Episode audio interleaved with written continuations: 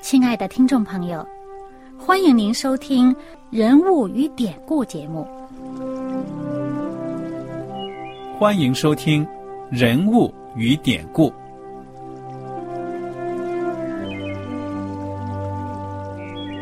听众朋友们，当你读圣经的时候，不知道有没有过这样的想法？生活在几千年前的圣经人物，与我们这生活在二十一世纪的人有什么相关吗？那些古时候缔造了历史的伟人们，只是些令我们感叹而望尘莫及的对象吗？那些败坏了品德的小人和有负圣托的失败者，难道只是为了让我们嗤之以鼻吗？在这个人物与典故的节目里，我和小燕将与大家一起，通过圣经中的人物和他们的事迹，看看我们能从他们的故事中得到哪些启发，以便用正确的态度来对待我们每天所面对的生活和挑战。共同奔走天国的旅程。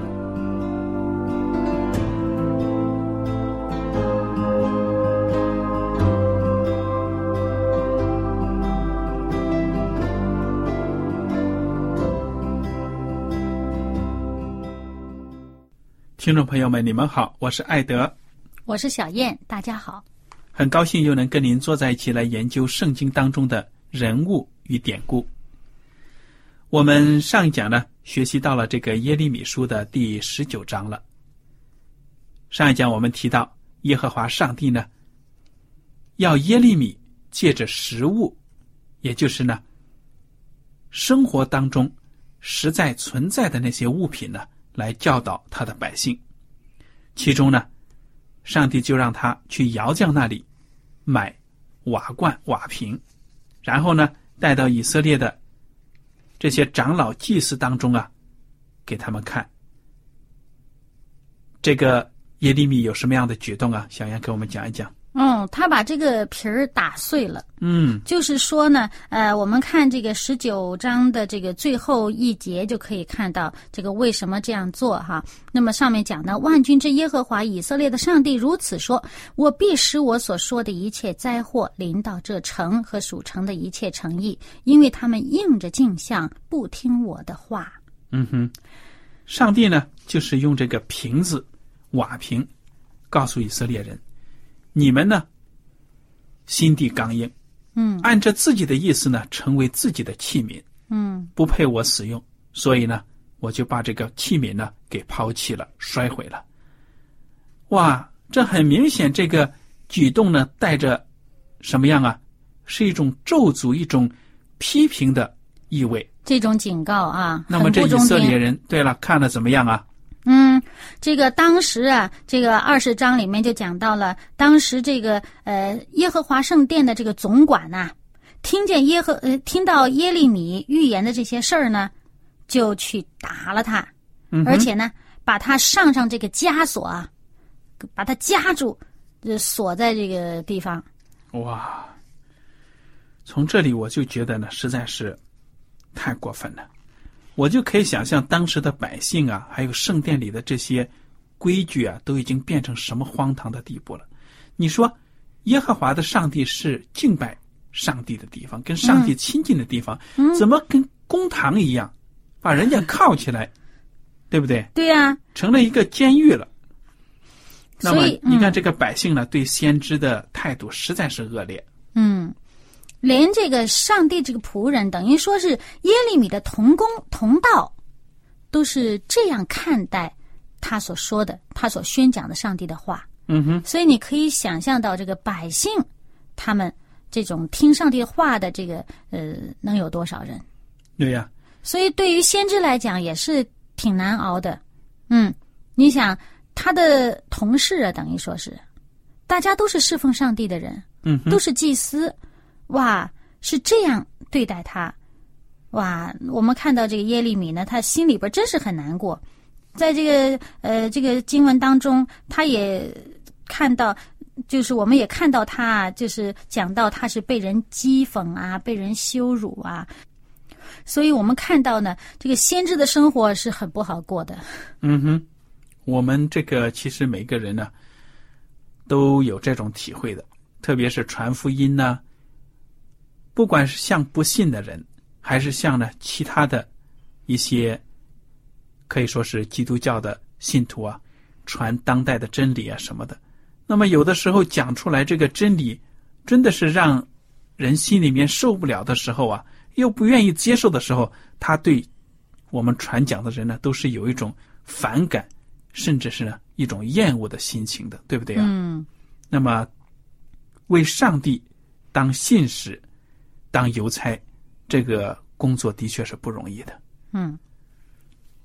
那么当然了，这些呃抵挡上帝话的人呢，他们的结局我们知道呢，这是一定是呃上帝的这个所预言的这些咒诅呢，会临到他们身上，就好像这个把耶利米锁起来的这个人。当时上帝就借着耶利米向他宣告了，呃，他将要会成为被掳者，而且他会死在异乡客地。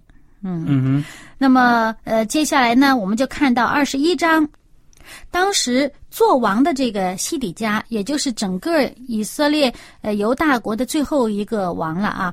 那么他呢，就派人去见耶利米。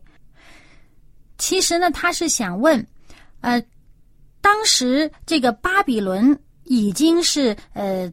对他们发动这个战争，情况很紧急，而且呢，这个巴比伦的军队呢可以说是常胜了。那么打到犹大这个小国的时候呢，呃，显然他们这个难以抵挡。对、啊。那么当时这个西底家他就想知道，上帝会不会啊帮助他们呢，使这个巴比伦退军啊？于是呢，他就来呃，那平时先知向他。讲这些话，叫他离弃恶道，要要行正道啊！像他爸爸这个约西亚啊啊，他都不听。但是这时候呢，兵临城下，他就害怕了，来找先知来了，希望啊，我不用打仗，上帝能帮助我们退兵好了。嗯。但是这个上帝接着耶利米，借着耶利米给他们给这个王的这个预言是什么呢？就是他们必然会被巴比伦围困。而且在他们的城会有瘟疫，会有刀剑，会有饥荒。而在这个瘟疫、刀剑、饥荒当中，这个呃剩余下来的人，逃脱的这些人，巴比伦人不会怜惜他们，所以呢，就劝王呃劝这个百姓啊向呃巴比伦人投降。这样的话呢，就必然得以存活。否则的话呢？啊，你们的这个城啊，也就是这耶路撒冷城呢，必然会被烧，而且呢，王室家族也会被这个惩罚。那么，我们看一看二十二章的第三到五节，请艾德给我们读一下吧。好的，二十二章三到五节，耶和华如此说：你们要施行公平和公义，拯救被抢夺的，脱离欺压人的手，不可亏负寄居的和孤儿寡妇。不可以强暴待他们，在这地方也不可流无辜人的血。你们若认真行这事，就必有做大卫宝座的君王和他的臣仆百姓，或坐车或骑马从这城的各门进入。你们若不听这些话，耶和华说：“我指着自己起誓，这城必变为荒场。”嗯。而且呢，在这个后来呢，不但预言了他们这个国家将会被灭，百姓会被掳，而且呢，也讲到他王族的这些各个人他们的这个结局如何。其实这个主题啊，在此后各章一直到结尾的时候呢，都一直贯穿在这个呃不断的反复的出现，就是要劝告百姓：你们当归正，你们当悔改。那么你们不悔改，你们这个呃人百姓会被掳，国家这个会亡啊。那个你们的这个君王呃，也就是会最后就死在客异乡客地，或者是受屈辱，或者什么什么什么。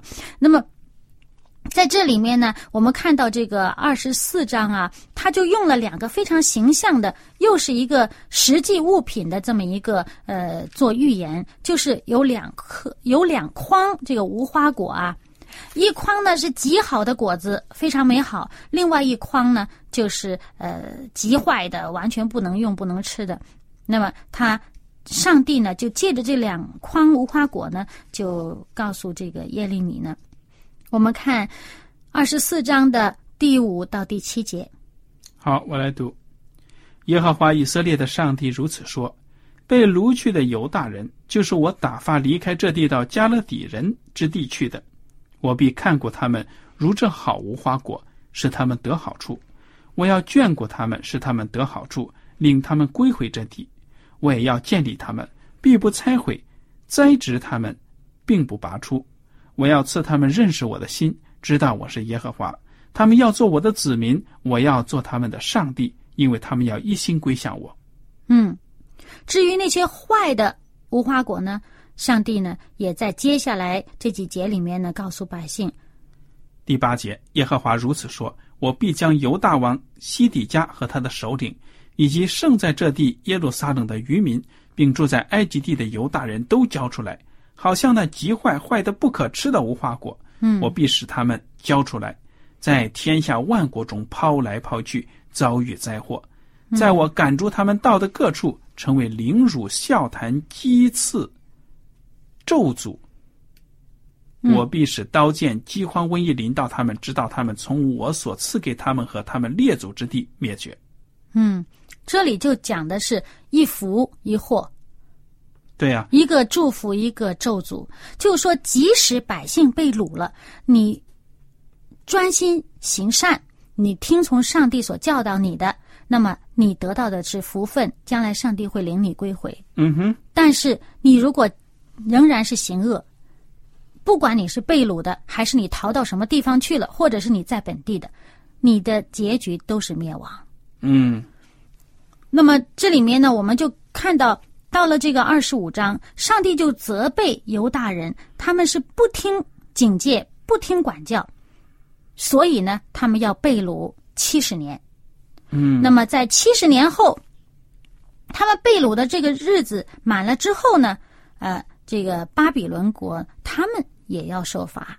嗯，那么这个以色列的百姓呢，他们将可以归回到自己的这个地方。那么我们知道呢，呃，刚才所讲的这些信息。都是在此后的呃耶利米书的经文当中呢，也是一再的反复的出现，嗯呃，无论是呃警惕百姓，还是增加百姓的信心，兼顾他们依靠上帝的心呢，都是一再的出现。那么，嗯，我们这里呢，回过头来看一看这个二十三章耶利米书的二十三章，这里面呢，他在呃二十三章一开始。从这个第一节到第六节，我们就已经看到呢，他在讲一种人，一种职位，就是牧人，这个牧羊人。嗯哼。那艾德来给我们讲一讲吧，读一读吧。好的，就是从第一节开始，对不对呀？嗯。耶和华说：“那些残害赶散我草场之羊的牧人有祸了。”耶和华以色列的上帝斥责那些。牧养他百姓的牧人如此说：“你们赶散我的羊群，并没有看过他们，我必讨你们这行恶的罪。”这是耶和华说的。我要将我羊群中所余剩的，从我赶他们到的各国内召聚出来，领他们归回本卷，他们也必生养众多。我必设立照管他们的牧人，牧养他们，他们不再惧怕，不再惊慌，也不缺少一个。这是耶和华说的。第五节。耶和华说：“日子将到，我要给大卫兴起一个公义的苗裔，他必掌王权，行事有智慧，在地上施行公平和公义。在他的日子，犹大必得救，以色列也安然居住。他的名必称为耶和华我们的义。”嗯，我们看到这里面讲到一种人，就是牧人。嗯哼，其实牧人是什么呢？那就是上帝的。这些工人呐，祭司啊，先知，按理说先知也算是牧人呢，就是引导人的人。对呀，引导上帝百姓的，引导这些羊群的人。对呀。那么，上帝一开始讲到的是那些使我的羊分散的那些啊，而且是残害我的羊的那些牧人有祸了。嗯，你看，这些牧人不但不照顾羊，还残害羊，哇，这简直是没有了自己的职务职业的这本分了，对吧？嗯，这里面呢，实际上就是指的当时这个以色列百姓当中的这些上帝的工人，什么祭司啊、呃先知啊，这些教导百姓的这些人，他们没有尽自己的本分，而且呢，他们给百姓的引导是错谬的，以至于对百姓有害。嗯哼，那么百姓，所以后面和前面讲了这么多，百姓走错了路啊，硬着脖子，呃，这个去行恶呀，这些跟这个牧人有关。那些羊固然蠢，他们走错了路，你们这些牧人为什么没把他们好好的照管好？而且你们还残害他们。嗯所以后面呢，上帝就讲到呢，他要兴起一位牧人，上帝自己的牧人去照顾这些人。那么我们就想到呢，在约翰福音第十章里面，耶稣多次讲到自己是好牧人，啊哈，是吧？紧接着，上帝说了：“日子将到，我将要给大卫兴这个家里面呢兴起一个公义的这个苗裔。”这个我们记不记得之前在这个呃以赛亚书的第七章啊，还有第呃九章啊，还有这个第十一章啊，嗯，都讲到这个十一章讲到这个耶西的本，嗯。啊，讲到呢，呃，这个第七章、第九章呢，讲到上帝要赐给我们有一子，有个婴孩赐给我们。啊，嗯这个指的都是一个基督，一个救主。嗯哼。那么在这里面讲到这个大卫的苗裔，而这位要掌王权，而且他要施行公平公义，那个百姓呢必然得救。而且呢，这上面讲他的名必称为耶和华我们的义，其实这个指的就是基督，嗯就是我们的救主耶稣。嗯哼他是我们的义，我们自己本身没有义，我们已经败坏了，而耶稣基督是我们的义。那么在这里呢，就是上帝已经预先宣告的那一位呢，是他要设立照管这个羊群的一个牧人。这个大卫的这个苗裔，就是上帝所设立的这位牧人。然后在接下来的篇幅呢，这个二十三章接下来的部分呢，就警告这个假先知，其实也就是警告那些在位的呀，那些呃祭司啊，那些先知啊，他们是传的是凭自己传的这些谎言，呃，害这些百姓。那嗯么警告他们，你们的结局如何？嗯。那么我们看到呢，在二十六章的时候呢，这个先知的宣告，先知讲的这些预言，就遭致了他被那些听到这些预言和宣告的人憎恨。呃，先知在上帝的这个殿里面说这些话，那么这些祭司、先知和民众听到了以后呢，就想杀他。嗯哼就围攻他，攻击他。那么当时耶利米说什么呢？那么耶利米，我们看到十二节开始呢，耶利米就是他呃自己这个辩护吧。那么他就讲到，你们自己所做的这些事呢，如果你们听从耶和华上帝的话，那上帝他就不会把这个江湖这个灾祸降在你们身上。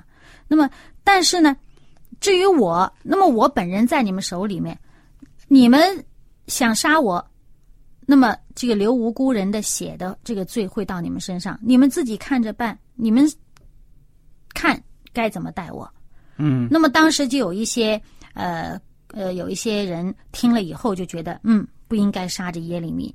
那么上帝的手呢就保护了他，他不至于这个这个这个害了他吧，不至于被害。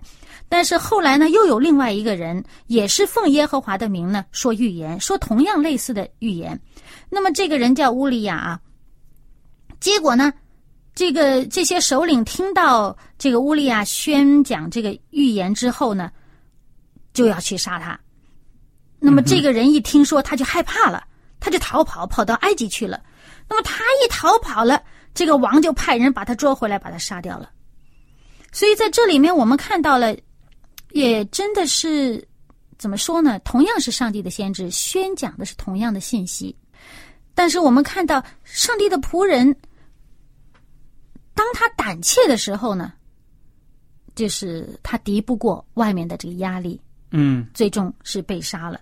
那么我们就想到这个箴言二十九章的二十五节有这么一段话，他说：“惧怕之人陷入网罗，唯有倚靠耶和华的，必得安稳。”嗯那么耶利米先知倚靠耶和华上帝，他勇敢的面对这些要杀他、要害他的这些人，上帝呢就保守，让感动了一些人，使他们觉得，嗯，这个先知的话值得反省。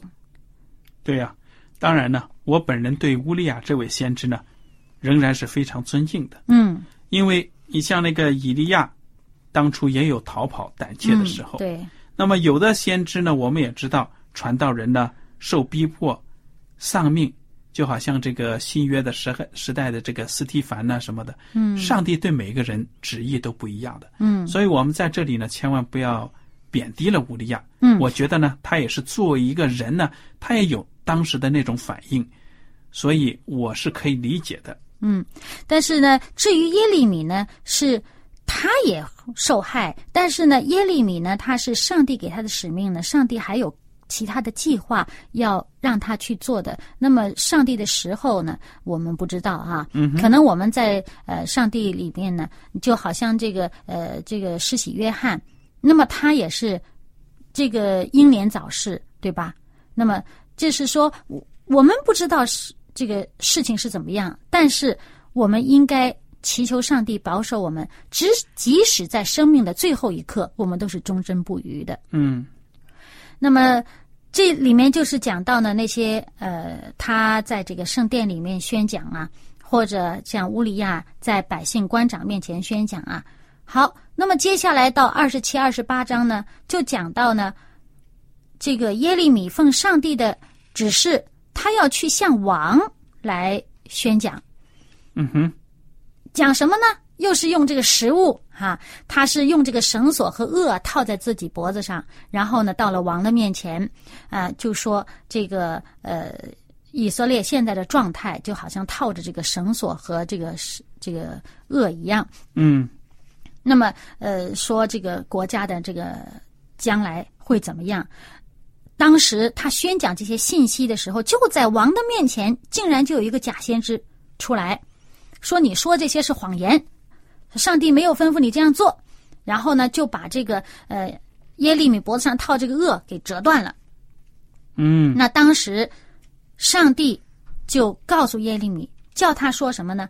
说你折断了木轭，却会换上铁轭。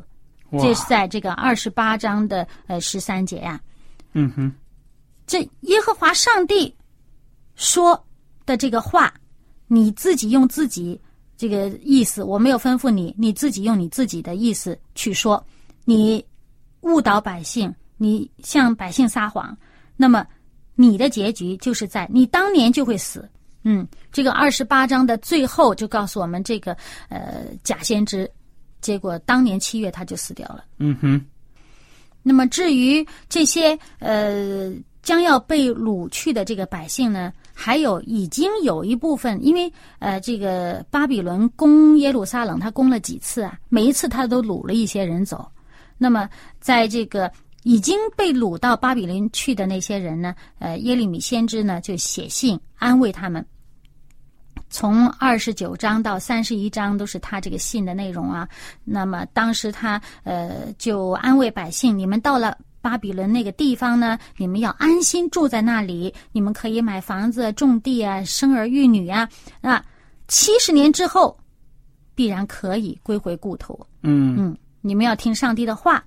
那么这个呃被掳的人当中呢，就有人不听，就是不信上帝借着耶利米所说的预言，于是就写信回国，要求这个呃圣殿里面的这个祭司啊，或者是什么，就惩治耶利米先知。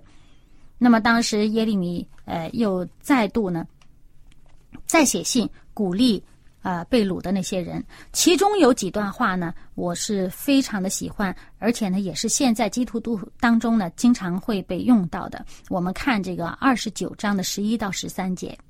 好，我来读一下，这也是呢我最喜欢的经文之一。耶和华说：“我知道我向你们所怀的意念是赐平安的意念，不是降灾祸的意念，要叫你们幕后有指望。你们要呼求我，祷告我，我就应允你们。你们寻求我，若专心寻求我，就必寻见。那么还有，呃，三十一章的第三节，就是上帝表达他对百姓的爱。第三十一章三节，古时耶和华向以色列显现说：“我以永远的爱爱你，因此我以慈爱吸引你。”那么再看这个二十节，耶和华说：“以法莲是我的爱子吗？是可慈喜悦的孩子吗？”我每逢责备他，仍深顾念他，所以我的心常恋慕他，我必要怜悯他。嗯真的像是一个父母嘴里面说出来的话啊！嗯做父母的就这样子啊，自己的孩子错了，为了使他走正道，要管教他，但是在管教他的同时呢，父母的内心也是很伤痛的。嗯那么这一切呢，其实都是为了孩子好。嗯，所以在这两节这两部分经文里面呢，我们就看到呢，上帝从古至今都对他的百姓说：“我以永远的爱爱你，所以我以慈爱吸引你。”嗯那么现在的状态是什么呢？你们是我的爱子吗？你们看上去好像不，你们所做的不是我所喜悦的，你们不是我所喜悦的孩子。但是我责备你的时候，是出于我深深的对你的顾念，对你的爱。嗯那么也是出于对你的怜悯，所以我对你管教。那么我们再看到前面，刚才艾德说他最喜欢的那段经文也是。那么这个是对这些被掳到巴比伦去的那些百姓所说的话。